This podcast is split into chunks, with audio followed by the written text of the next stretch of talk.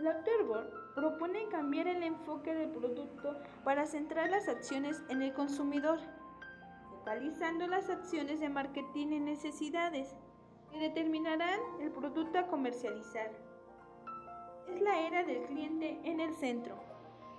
De este modo, el producto se define a partir del conocimiento del mercado y las características del comportamiento del cliente algo que Robert Lauterbach denominó en 1993 como las cuatro Cs de marketing. La plaza por la conveniencia.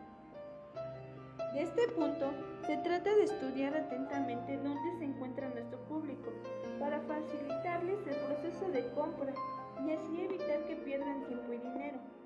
Se trata de la conveniencia del consumidor en su traslado para adquirir bienes o servicios. La conveniencia para el consumidor a la hora de adquirir bienes o servicios están por encima de aquellos canales de distribución que pueden ser más relevantes para la empresa.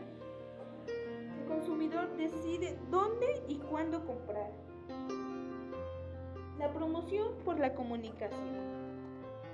Cuando la publicidad y el marketing pierden efectividad ante el bombardeo masivo, respuesta es la comunicación orientada a comunicar un valor y no solo en buscar en vender un producto.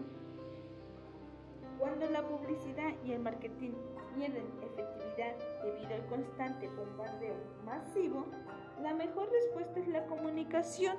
Se debe establecer una relación bidireccional con el consumidor. Ahora el consumidor es el protagonista.